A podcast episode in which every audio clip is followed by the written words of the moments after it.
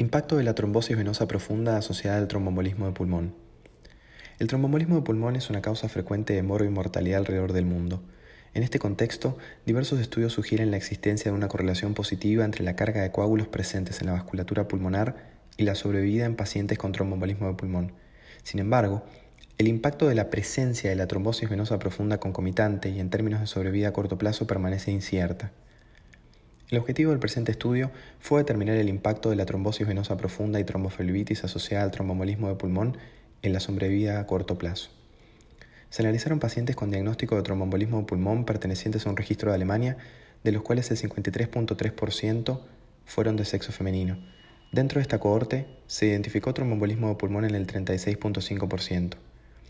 Los pacientes con tromboembolismo de pulmón y trombosis venosa profunda concomitante fueron más jóvenes, a predominio de sexo masculino y presentaron menos frecuentemente factores de riesgo vinculados a la trombosis venosa profunda, como cirugía de miembros inferiores o cáncer, en relación a los pacientes con tromboembolismo de pulmón aislado.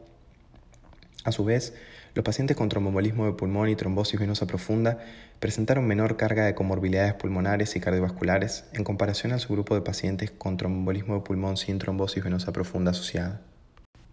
Los pacientes con tromboembolismo de pulmón y trombosis venosa profunda asociada presentaron una mayor sobrevida y menos eventos clínicos adversos en el ámbito intrahospitalario en relación a los pacientes con tromboembolismo de pulmón sin trombosis venosa profunda concomitante.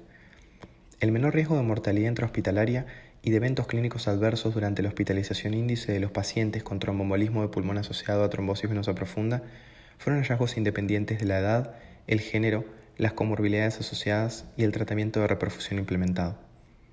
Por lo tanto, de este estudio podemos destacar que los pacientes con tromboembolismo de pulmón sin trombosis venosa profunda asociada presentan una mayor mortalidad intrahospitalaria y eventos clínicos adversos.